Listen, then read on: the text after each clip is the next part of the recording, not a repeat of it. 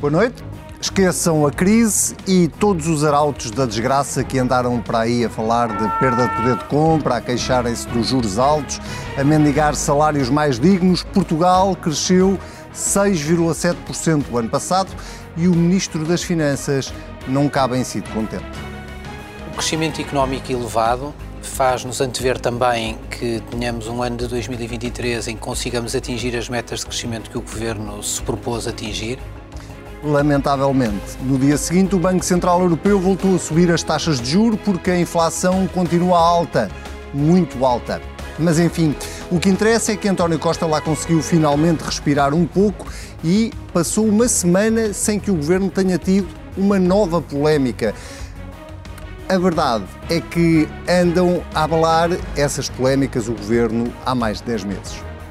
O governo eh, pôs a jeito, cometeu erros, eh, uns que tiveram consequências políticas, que eram graves, outros que não tiveram consequências políticas, porque não tinham essa gravidade. E, porventura, nem sempre respondemos prontamente às dúvidas que existissem. É o mais próximo de um meia-culpa que se arranca do Primeiro-Ministro. Agora é começar a governar e esperar que tão cedo não se descubra para aí uma nova atrapalhada com mais algum membro do governo. Até porque não faltam problemas por resolver. Os professores continuam na luta e as negociações com o Ministério da Educação até agora não deram em nada. Enquanto isso, os alunos de todo o país continuam sem aulas e os pais sem saber o que fazer há um momento em que a simpatia que de facto há na, na opinião pública em relação à causa dos professores pode virar-se contra eles. Sejam bem-vindos ao Contrapoder. Eu sou o Anselmo Crespo e esta semana trouxe excepcionalmente o Sebastião Bugalho e o Sérgio Sousa Pinto. Muito bem-vindos. Vamos começar por aquilo que parecem ser boas notícias, não apenas no contexto nacional. Vou começar por ti esta semana, Sebastião. Apetece-me. Uh, não apenas uh, porque saíram os números da, do crescimento da economia do ano passado, números muito simpáticos, 6,7%, mas também porque uh, todo, todos os cenários de recessão que estavam a ser apontados para a zona euro parecem agora uh, ter desaparecido. Uh, já o banco, até o Banco Central Europeu já não prevê um cenário de recessão. Uh, Vamos começar pela parte política. Saiu a sorte grande e a terminação, António Costa? Sim, uh, parece um pouco que nasceu com o dito virado para a lua, para usar uma expressão popular. Nós, aliás, já tínhamos uh, falado um pouco desta reviravolta. Não pensei viver para ouvir esta expressão na televisão, mas está bem. Estamos cá para isso, Anselmo. Mas isto para te, para te dizer, nós já tínhamos aqui no, no Contrapoder uh, falado desta mudança de tom nas antevisões para 2023, que começou já há uma semana e meia em Davos, no Fórum uhum. Económico Mundial, quando a própria Christine Lagarde presidente do BCE, vinha dizer que as nossas previsões, afinal, uh, eram pessimistas e aquilo que vem aí será um bocadinho menos mau.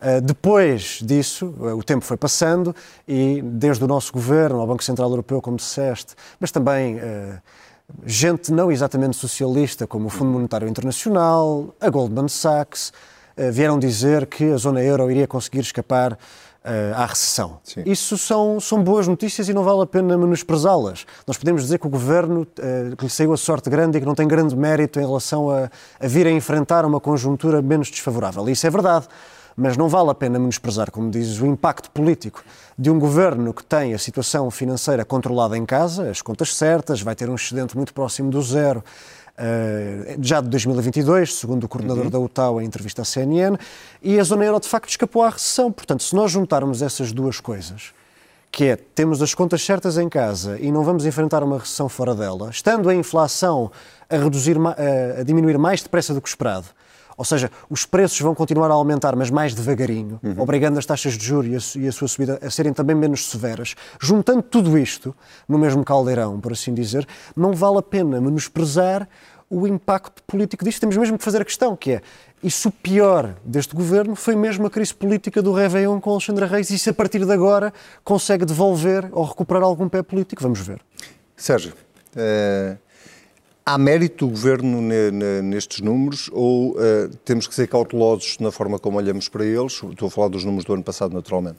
Uh, sobretudo tendo em conta que uh, nós vinhamos num contexto de recessão grave, provocada pela pandemia e, obviamente, a economia, o ano passado, tá, daria sempre um salto gigante, tendo em conta o histórico de onde vinha.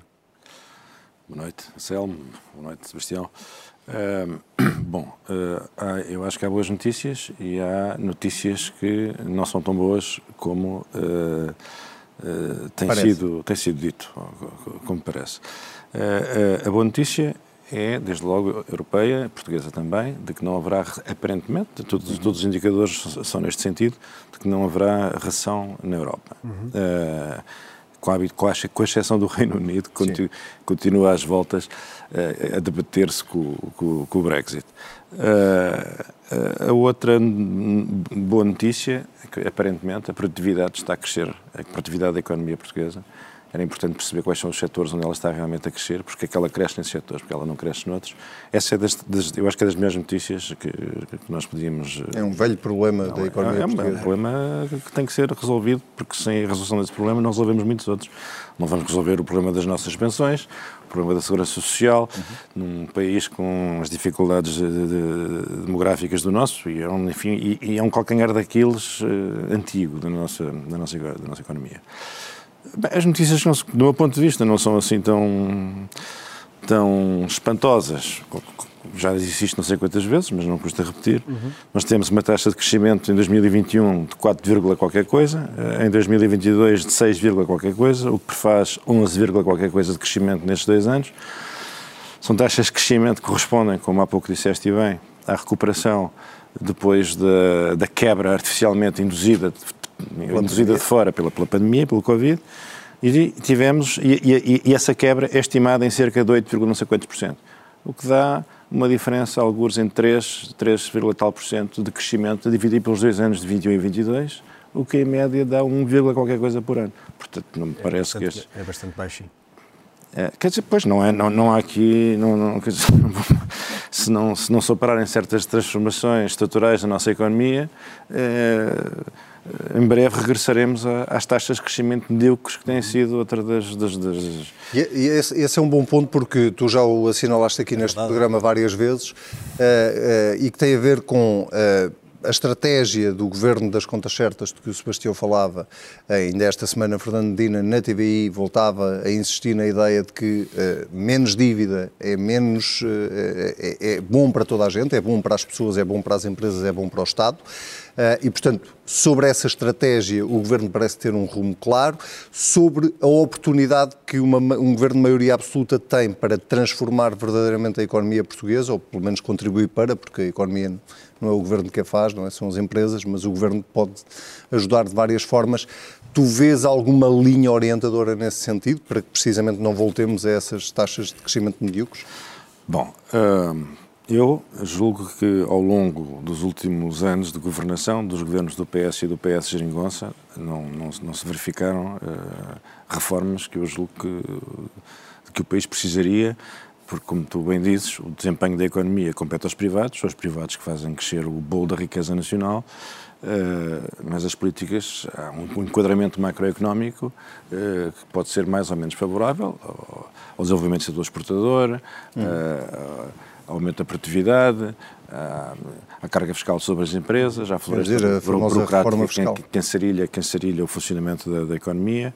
Uh, mas eu gostava, de, se me permitisse, chamar a atenção mais duas ou três coisas. O, o Primeiro-Ministro, na sua entrevista, uh, disse que esperava, ao fim, no fim deste ciclo político, que eu imagino que seja o 2015, 2026. É a década, é, foi o que ele Ao fim desta década, que o salário médio crescesse 50%. 50%. Sim, sim. É uma meta ambiciosa e que, se, se confirmar, é excelente para o país. Mas também é preciso perceber se estes 50% são, esse crescimento de 50% é real ou nominal, porque estes anos são os anos de elevada inflação. Portanto, nós só podemos avaliar o crescimento do, do, do rendimento médio uhum. português se tivermos em consideração a inflação, a, a, a inflação e, e, a desvalorização da moeda e do poder de compra das famílias. Portanto, Acho que não era isso que o Primeiro-Ministro queria dizer, certo? Pois então, então, se não é, é preciso saber qual é que é, em termos reais, a meta do Primeiro-Ministro, porque essa é a meta que importa, não é verdade? Porque se a inflação, por absurdo, continuasse a subir, ela ia... Era, fácil, era fácil de conseguir essa meta. Ia conseguir, era fácil em termos, em termos nominais, sim, mas claro. em, quer dizer, em termos reais não, não, não, não se verificaria nenhuma progressão importante. Portanto, isto é algo que também é preciso ter em consideração. E depois temos ainda outra questão, que é uh, uh, o celebrado crescimento das exportações. As exportações, efetivamente, cresceram. Uh, mas qual é o nosso maior, qual é o maior exportador nacional? É a TAP, é o maior ou o segundo maior, julgo que é o maior mesmo. Uh, bem, a TAP é outra daquelas empresas cujo crescimento deu um salto enorme dos anos em que esteve virtualmente parada para os anos em que batemos o recorde histórico de turismo. Tivemos da pandemia normal. Portanto, quer dizer, estes números, eu costumo sempre dizer isto, que é uma expressão boa, mas não fui eu que inventei, é, de facto, os números bem estruturados confessam sempre o que nós quisermos. E, portanto, o que nós temos é que. Uh, identificar os problemas, resolver os problemas e não iludir-me sobre a existência ou não existência dos problemas, porque os problemas, eh, em realidade é teimosa e os problemas existem. Eu... Há uma tentativa de ilusão uh, por parte de, de, de, António Costa e do Governo? Eu não estava à espera que o Governo fosse confessar fracassos depois da crise política à qual, à qual já se tinha sobrevivido, não é? Uh, o realismo do Sérgio Sousa Pinto, que aliás já é tradicional neste programa, e, do, e é uma discussão que acho que é bastante clara de que lado é que eu estou nessa discussão, é, é verídico, é autêntico é, e é antigo. Mas eu acho que esse também é um ponto importante desta, desta conversa, que é é verdade que os salários continuam baixos, é verdade que os impostos continuam demasiado altos, é verdade que o output dos serviços públicos em Portugal continua fraco e deixa a desejar. E também é verdade que o governo, mesmo depois da maioria absoluta, continua a não ter exatamente uma visão de país, um projeto que se perceba, aliás, na entrevista uh, de aniversário da maioria absoluta, isso viu-se em António Costa, em que a única notícia que se conseguia tirar dali é que se alguém for constituído arguído fica no governo. Não é exatamente uma visão de país. Uh, Deixa-me lá fazer de advogado do diabo. Não, também não foi exatamente sim, assim que António Costa mas, fez a coisa. Mas o, o que eu quero dizer é que todos esses problemas, que são todos verdadeiros, são, são todos factos, e eu partilho deste realismo que o Sérgio insiste uh, em trazer para, para, para, a praça pública e que cumprimento aqui, mas todos esses problemas já existiam quando o PS continuava a ganhar eleições. Uhum. Ou seja, o PS não perde uma eleição desde 2015. Uh, todos os problemas que estamos aqui a falar, a falta de produtividade, de crescimento. Não é verdade, em 2015 o, tecnicamente. Por isso é que eu disse, não perde desde 2015. ah, sim, bem visto. Uh, portanto, uh, o excesso de carga fiscal, todos esses problemas já existiam e já existiam a bom existir quando os portugueses deram uma maioria absoluta ao Partido Socialista há um ano. Portanto, eu acho que o ponto aqui é que, no meu entender, e não menosprezando nada disto que aqui foi dito, até concordo com tudo aquilo que foi dito, é, não devemos menosprezar mesmo. Por mais que o governo tenha aparecido à beira da morte no, no último mês e meio, não devemos menosprezar um governo que tem a situação financeira e orçamental controlada, que tem supremacia parlamentar do ponto de vista, porque tem uma maioria absoluta, e que vai enfrentar uma conjuntura, afinal, muito mais favorável. Não, não, não devemos menosprezar isso. Deixa-me perguntar uma coisa. Eh, diz disto. Eh, eu acho que o grande. Só, só duas notas, se me permites. Primeiro, desviar, prim, primeiro, acho que temos que olhar de frente para o paradoxo do, def, do, do, do, resultado do déficit que agora virá em março, segundo o Instituto Nacional de Estatística. Será um déficit muito, muito inferior ao 1,9, será mesmo próximo do excedente orçamental. E isso terá um custo político. Sim. Porque a oposição vai reclamar, as classes profissionais vão fazer exigências, ou seja, os professores vão deixar de estar so, tão sozinhos na rua. Só que o, o, o, ter déficit quase zero, que é aquilo que eu estou convencido que vai acontecer, tem um paradoxo, é que tem um custo político, mas garante a capacidade financeira para pagar esse custo, uhum. ou seja, para distribuir medidas extraordinárias. Era, era exatamente isso que eu te queria perguntar. Uh, Deixa-me só perguntar isto ao Sebastião e passo já a ti, uh, porque não vou desviar o assunto. Uh, esta, este, este conjunto de circunstâncias uhum. que tu acabaste de enumerar, não é? De um contexto económico mais favorável, de, de, de um cenário externo também mais favorável, de, das contas estarem a superar, pelo menos, aquilo que foram as projeções do Governo, Sim. mesmo do ponto de vista do déficit. Isso não, não daria margem para o Governo poder ser mais eficaz e mais ativo no combate ou na ajuda ao combate à inflação ah, às pessoas, sobretudo? Porque Fernando Medina, esta semana, na entrevista que dá na TVI, eh, basicamente não diz que não, mas também não, não diz que sim, ou seja, não, não, se, não se compromete com nenhuma medida suplementar. Esse ponto é muito importante e antes de devolver a palavra ao Sérgio, vou, vou responder à, à, pergunta que de facto é, é, mesmo muito importante, que é o Governo está a viver um período exatamente igual àquele que viveu entre abril e setembro do ano passado, ou seja, entre a aprovação do Orçamento de 22, que vinha atrasado, uhum. e, a, e, a, primeira apresentação de medidas extraordinárias em setembro, que todos nos lembramos, Sim. os 125 euros, os 50 euros por filho em agregado familiar e a antecipação de meia pensão. Durante esses cinco meses, Já havia inflação, como há agora, já havia receita fiscal extraordinária, como certamente há agora, e já havia toda a gente a pedir ao Governo medidas extraordinárias. E o Governo teve cinco meses a gerir expectativas. Nós, neste momento, estamos nessa fase outra vez. O Governo sabe que vai ter que apresentar medidas extraordinárias, e eu espero que com mais eficácia do que apresentou o ano passado, ou seja, que os apoios não vão parar a quem não devia ter recebido e que não deixem de ir parar a quem precisa deles, que foi o que uhum. aconteceu muitas vezes e demasiadas vezes o ano passado, mas as medidas vão aparecer. Neste momento o Governo está a gerir expectativas. Eu espero, sobretudo, mesmo para terminar, e faço aqui este apelo, que haja mais eficácia na distribuição de apoios, porque senão o Governo uh, coloca-se nesta posição inglória de apresentar medidas extraordinárias que depois se viram contra ele. Que foi o que tens, a mesma, tens a mesma leitura, Sérgio. O Governo está a gerir expectativas, sobretudo numa altura em que uh, as pessoas estão a sofrer com a inflação agora. Não, não, Como já estavam a... a sofrer nos cinco meses que o Governo demorou o ano passado. Bom, as pessoas estão a sofrer com a inflação e uh, não sei se esta, esta é uma coisa. Vou fazer, uma, vou fazer aqui uma observação puramente empírica.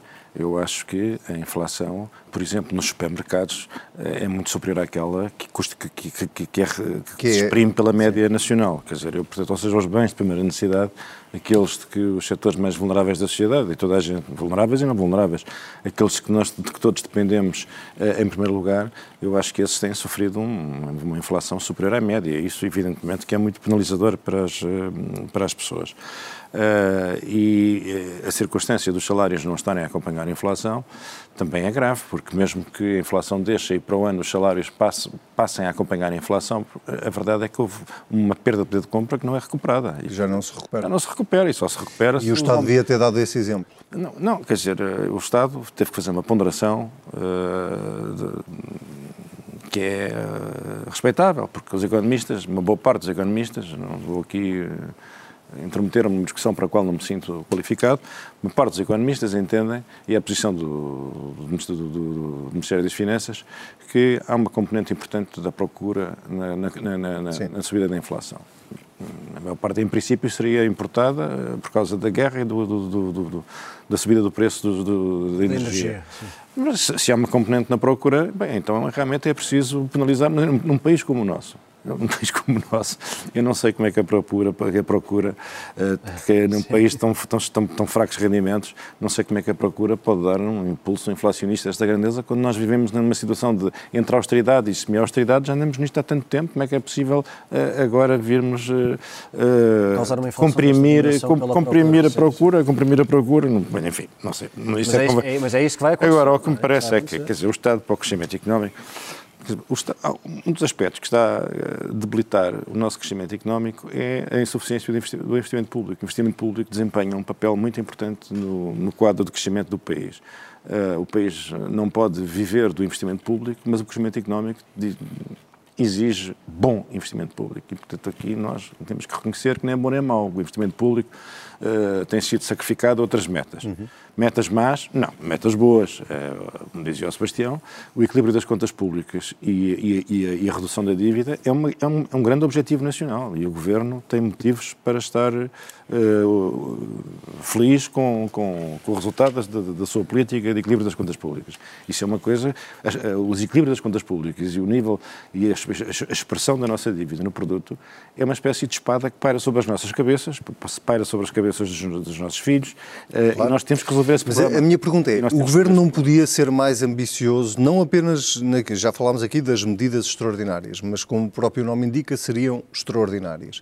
O Governo não poderia ser mais ambicioso num contexto de uma legislatura que ainda tem quatro anos pela frente, maioria absoluta, em que o quadro, eh, enfim, o da guerra é incerto, ninguém sabe muito bem quando é que acaba, uh, uh, mas em que o quadro económico e, sobretudo, financeiro por parte do, do Governo do Estado parecem eh, ter bons indicadores para, por exemplo, começar a imaginar, ou, ou pelo menos eh, começar a desenhar aquilo que poderia ser uma, uma, uma reforma do, da, da, fiscalidade em Portugal, porque esse, esse, é um dos fatores que mais penaliza o tema dos salários. Quer dizer, se não é possível uh, subir os salários para o nível da inflação, se calhar pode-se aliviar pelo lado da, da, da a única resposta que fiscal. posso dar a isso é a seguinte.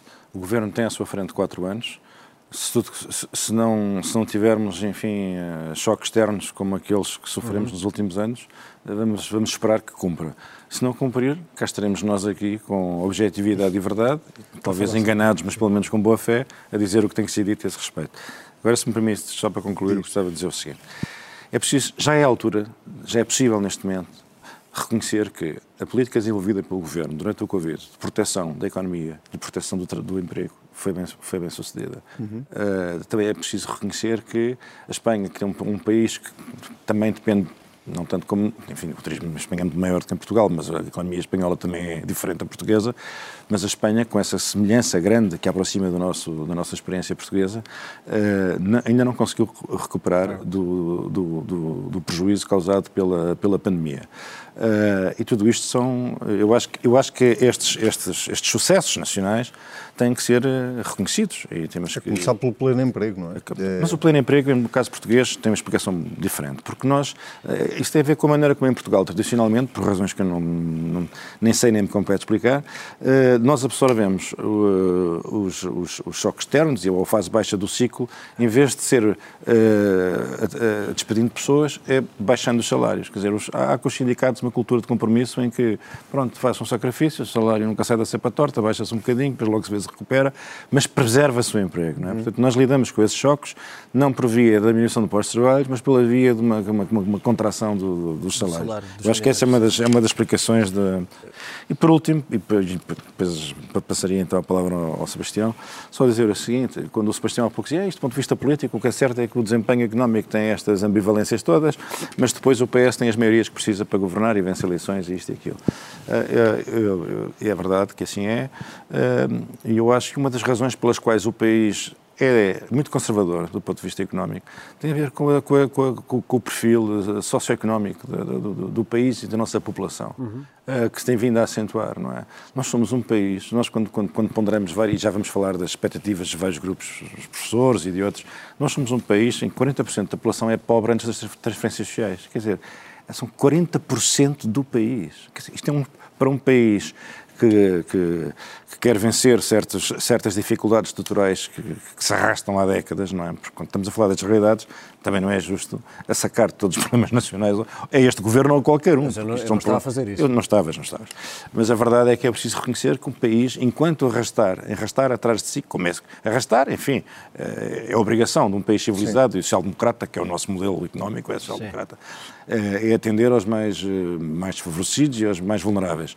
Mas a verdade é que enquanto esta circunstância não mudar, que transformações é que são possíveis? Não só no plano económico, com mais, mais ousadia, mais espírito de risco, mais hum, ímpeto reformista. E também no plano político, quer dizer, as pessoas sentirem-se menos vulneráveis e precisarem menos de um mais, Estado Mais disponíveis para o risco da mudança política. Quer dizer, quer dizer é, isto não é possível enquanto o país é tiver esta carga... É, é, quase um ciclo vicioso. É, que é? a mediocridade torna-se um, torna um, um, catalisador da perpetuação do poder. Eu, eu acho que as pessoas que precisam de assistência, as pessoas que precisam de assistência não, não, não têm nada a ver com a mediocridade. Não, eu estava a dizer a mediocridade, a mediocridade da situação onde ah, elas, a mediocridade do, desempenho, do, desempenho económico do país claro, como é Calma. Sim. Eu gostava só de dar aqui uma nota em relação a outra coisa que o Sérgio tinha começado por dizer, que é a importância do investimento público no crescimento uhum. económico e como isso poderá ser importante para não aproveitarmos só uma conjuntura menos desfavorável e, de facto, conseguir-se fazer qualquer coisa a partir destes números, que não é só o governo que o diz, eh, são os mais diversificados observadores internacionais, mas como é que podemos fazer mais do que sobreviver à crise, não é? Sim.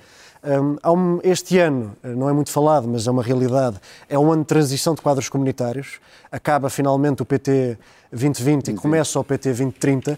Os anos de transição de quadros comunitários são sempre difíceis porque, como se muda, é difícil manter a taxa de execução uh, no nível positivo, no nível bom. Eu acho que, nesse sentido, seria importante haver uh, um espírito de credibilidade e competência no que toca a essa, execução, porque todos sabemos como o investimento público em Portugal está muito dependente dos fundos comunitários, e sendo 2023 um ano tão determinante para o futuro do país, para o futuro do governo, e, e tendo este desafio da transição de, de quadros plurianuais de, de fundos europeus, acho que era importante ter atenção a isso e, infelizmente, este governo, no terceiro governo de António Costa, já não há um ministério dedicado a essa preocupação. Deixa-me só, deixa mesmo uma, uma, bicada política final uh, para, para apimentar um bocadinho aqui a discussão. Na última semana ouvimos, ou, ouvimos sussurros ou coisas mais diretas da parte do Presidente da República e do líder da oposição a falarem de eleições antecipadas legislativas. Eu ia exatamente falar, perguntar sobre isso. A seguir, o pensamento do homem. Já são alguns, alguns já são tempos. alguns tempos. Mas eu gostava de mandar uma, uma bicada política a isso, porque estes números também têm consequências políticas, não é? Além da vida das pessoas, que é o que é mais importante e que estamos vamos aqui a falar, mas do ponto de vista político, eu, eu achei extraordinário, na última semana e meia, darmos conta de alguns ecos do Palácio de Belém e da São Caetano à Lapa a falarem da possibilidade de eleições antecipadas, legislativas antecipadas. Depois das europeias. Depois das europeias.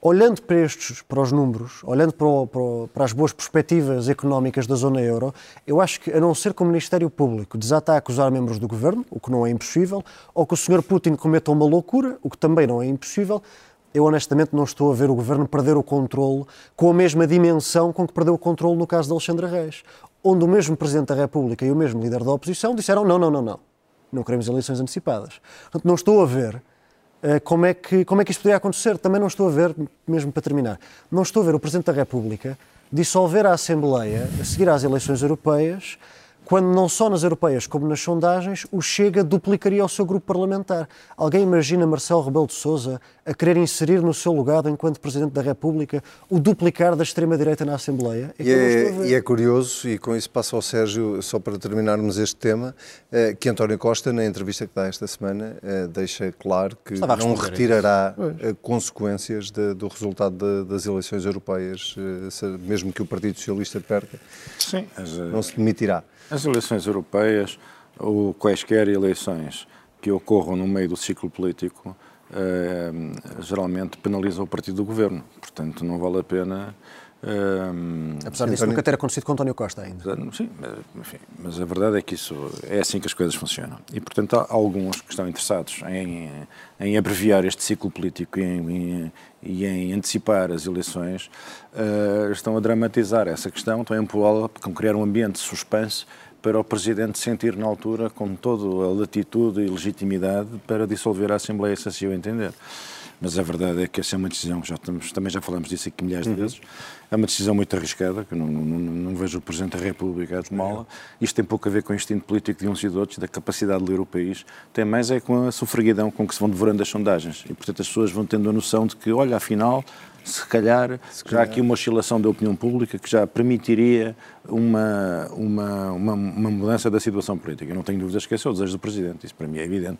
Eu, o Presidente pode dizer o que quiser. Achas dizer... que Marcelo quer não, este, acho... não quer que este, este não, Marcelo, ciclo vá até ao fim? O Marcelo vai jurar a pé juntos que quer que o ciclo vá até ao fim uh, e se, se tiver razões para confiar que é possível abreviá-lo, com qualquer protesto, acho que falo lá e está a preparar o caminho para o fazer, se tiver condições. Não sabe ainda, como ninguém sabe, ele também não sabe, se terá algum dia, se essas condições algum dia estarão reunidas.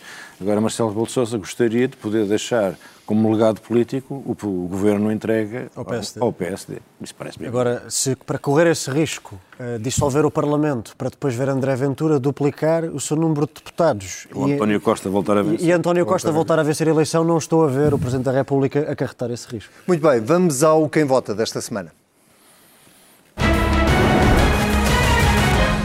E a pergunta podia ser, vou começar por ti, Sérgio, desta vez. Eh, a pergunta podia ser. Quem vota nos professores que estão em protesto ou quem vota uh, no governo que não está a conseguir chegar a acordo. Uh, são várias matérias que estão em cima da mesa e que estão a ser discutidas, mas há uma que uh, já dura há vários anos e que tem a ver com os seis anos X meses, não, não me recordo o número de meses, e não sei quantos dias, de carreira que nunca foram devolvidos aos professores. O Governo tem um argumento hoje coerentemente nem era o mesmo à época. Nem as pessoas, nem muitos profissionais. Que é exatamente esse. É, houve vários profissionais, várias carreiras na administração pública que perderam, tiveram as suas carreiras congeladas e que também não as viram devolvidas. A, a minha pergunta é, estes, eh, os professores têm uh, razões objetivas de queixa uh, ou os professores estão a levar longe demais este protesto? Eu coisas? acho que se calhar tens razão nas duas proposições. uh, geralmente, enfim, uma greve.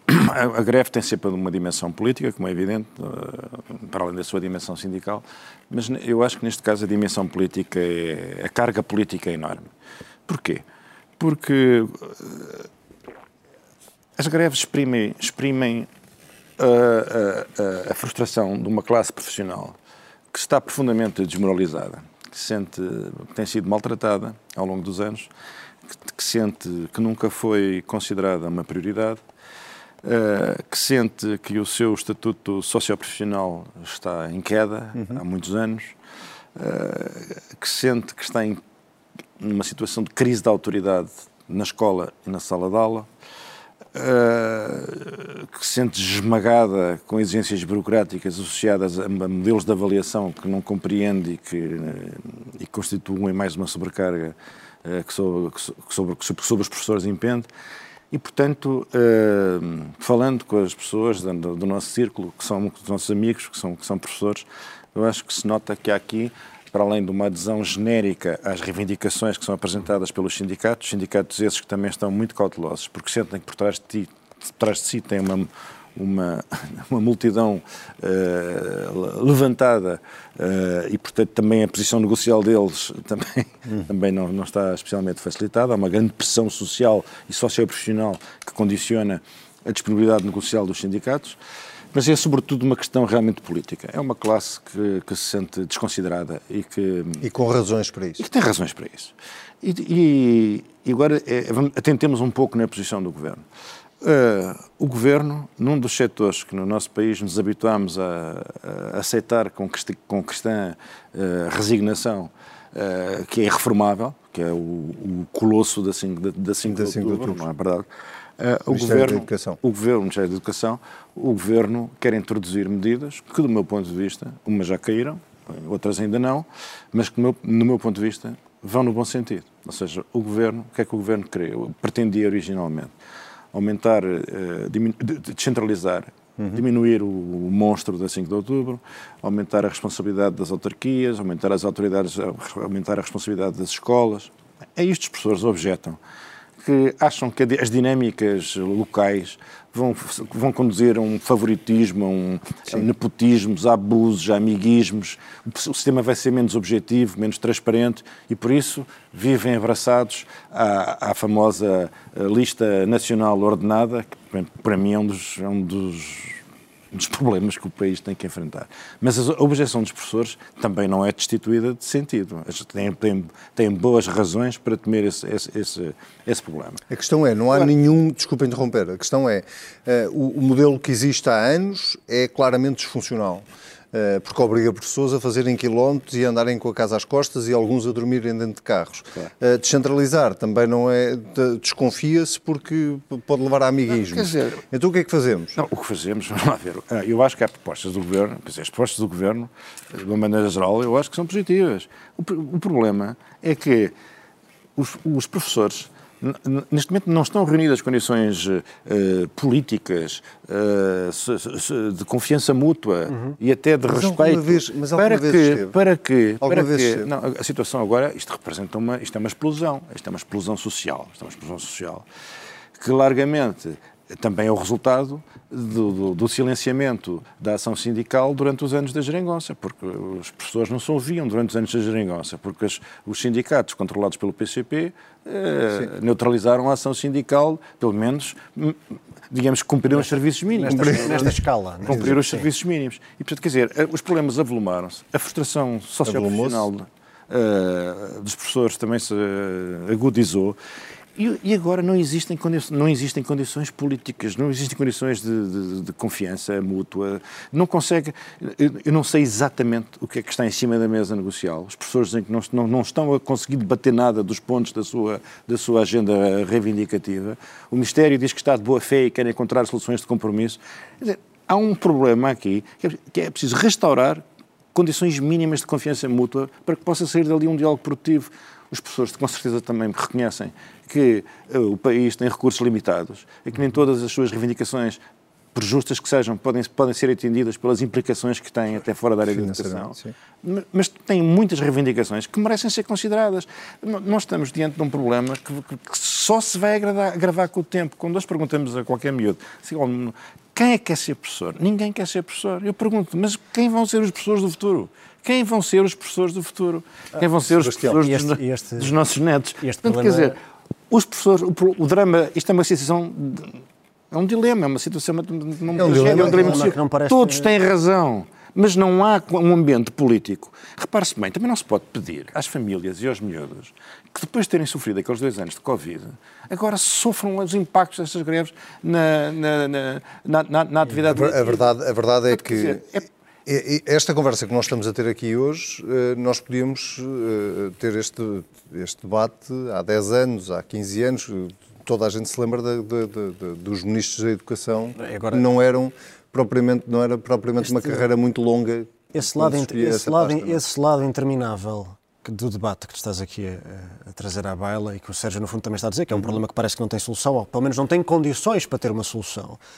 Repara que as greves do Stop, por exemplo, têm aviso de greve até 24 de fevereiro. Uhum. Em março, o INE vai publicar quanto é que foi o déficit do ano passado, ou seja, quanto dinheiro é que o governo tem. E vai ser milhares de milhões a mais do que aquilo que o governo disse que ia ter. Porque se for de 1,5% para 0,4%, significa que o governo tem mais dinheiro nos seus cofres do que aquilo que tinha dito estas pessoas. Portanto, as greves só vão incendiar-se ainda mais depois desses dados serem públicos. É, é bom que tenhamos noção disso. Sim. Agora, António Costa, também é importante fazer esta retrospectiva. António Costa tem uma relação muito pouco óbvia com o fenómeno das greves. Eu, eu, isto pode parecer estranho, mas só para os nossos espectadores terem noção. O primeiro governo de António Costa, da tão afamada geringonça, teve mais greves do que todo o governo da Troika de Pedro Passos Coelho.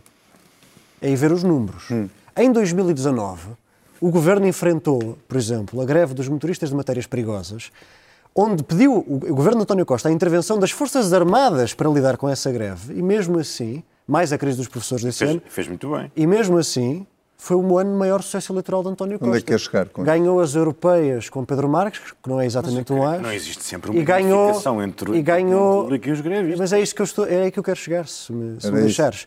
Que é, eh, mesmo assim, apesar do fenómeno grevista em força em 2019, o Partido Socialista ganhou as europeias com Pedro Marques, que não é exatamente um as, e as legislativas no mesmo ano. Portanto, como o Sérgio está aqui a comentar de lado e com razão, nem sempre há uma ligação umbilical entre os grevistas e a opinião pública e os professores caminham para a, quebra desse cordão umbilical, para uma situação de saturação.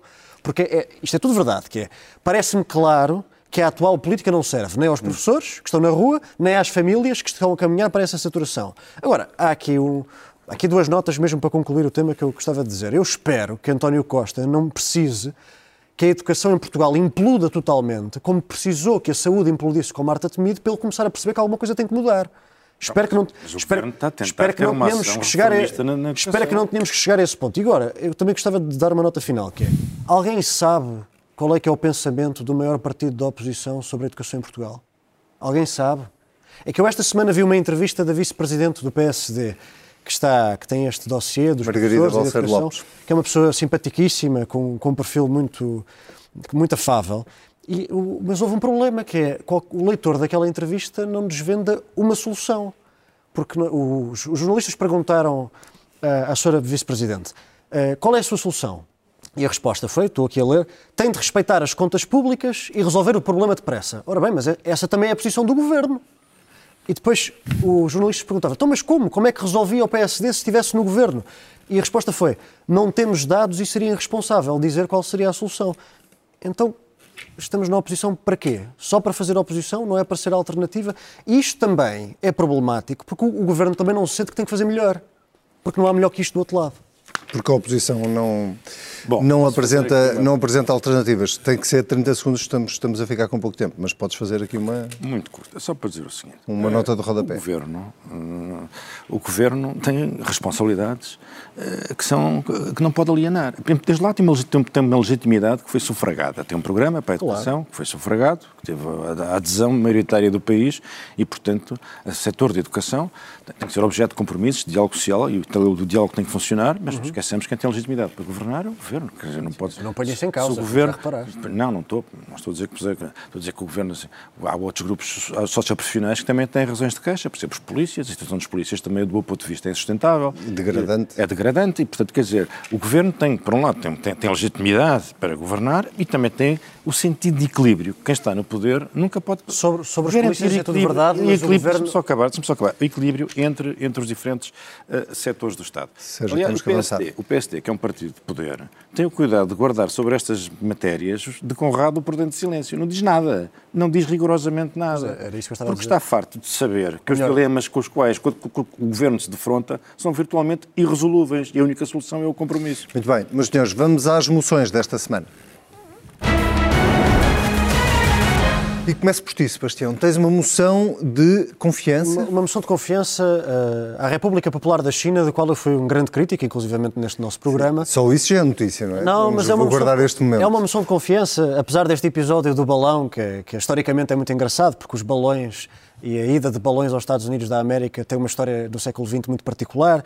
Não se sabe porque foi tornado confidencial, mas um balão japonês incendiou uma habitação em Maryland em 1945 e chegou a matar americanos à conta disso. Portanto, agora há este episódio do balão, que os nossos espectadores viram nas notícias, uhum. que levou ao cancelamento de uma visita do, do Ministro dos Negócios Estrangeiros americano. Mas, além desta problemática, a China, a China é um grande navio que não se vira de repente. Sim. Eu queria chamar a atenção para uma coisa, que é a abertura que estamos a ver a seguir ao último congresso do Partido Comunista Chinês não é só na economia.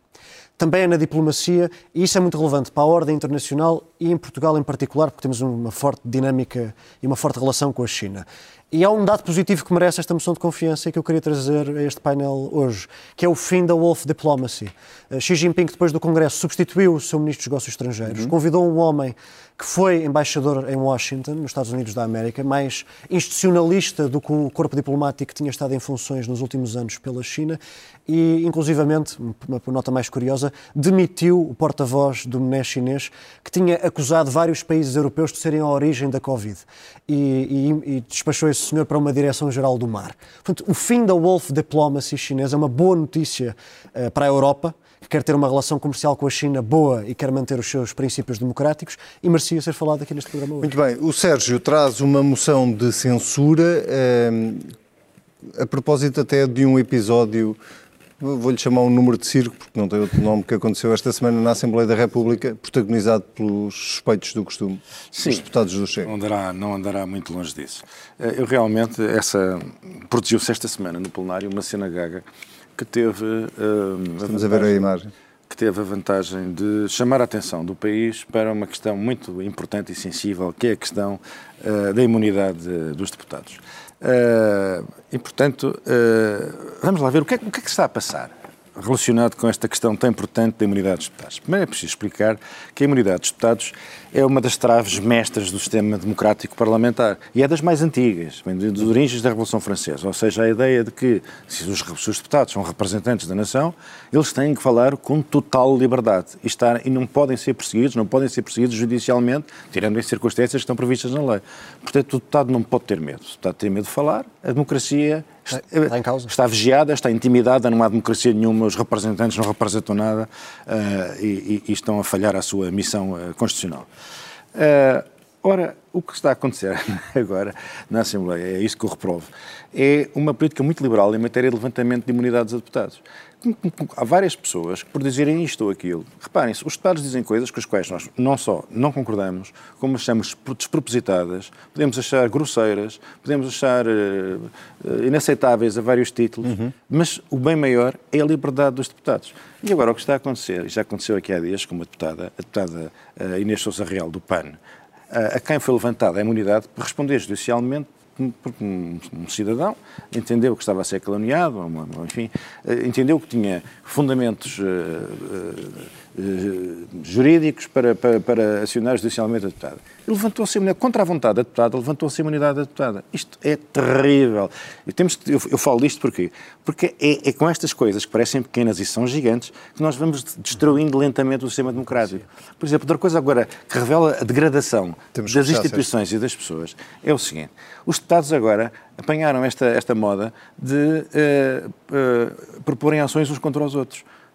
Claro, pois, e depois é preciso levantar. E depois, a propósito de, de, dessas ações judiciais, travam-se debates, como o circo que tu há pouco falaste, sobre o levantamento da imunidade. Portanto, os deputados são, são autores de uma determinada ação contra, contra, contra outro, outro colega de hemiciclo e estão, já não é um duelo, um duelo na rua ou no pátio do Parlamento, mas é irem para tribunal dirimir questões. Portanto, isto é grave e isto é, no meu ponto de vista, de evitar e de reverter. Muito bem. Uh, tu tens uma sugestão esta é semana? Uh, eu trago um livro, é um novo livro do Miguel Monjardim. Eu tenho a sorte de ser aluno, aluno mesmo que já não do ponto de vista oficial, mas de ser um seguidor, vá, das lições do Miguel Monjardino há mais de 10 anos. Este seu novo livro, uh, Por Onde Irá a História, é uma boa súmula dos seus ensinamentos, uhum. sobretudo do modo e da perspectiva com, como ele olha para a realidade internacional e para as alterações que estamos a ver no mundo hoje em dia. O meu escritor preferido costuma dizer que às vezes as nossas ações são perguntas e não respostas. O Miguel Monjardino, na forma como olha ao mundo, plasma exatamente isso e recomendo aqui o novo livro dele, que tem os vários textos dele no, no, seminário, no seminário onde escreve todas as semanas, assim como a sua visão do que poderá vir ou não com estas mudanças. é, um, é seguramente um dos nossos melhores. Sebastião Bugalho, Sérgio Sousa Pinto, muito obrigado, foi um prazer. Temos um uh, regresso marcado na próxima semana. Quanto a si, já sabe, se quiser voltar a ver uh, o episódio desta semana, basta ir a ou então uh, carregue no play em qualquer plataforma de podcast, porque nós também lá estamos. Tenha uma ótima semana.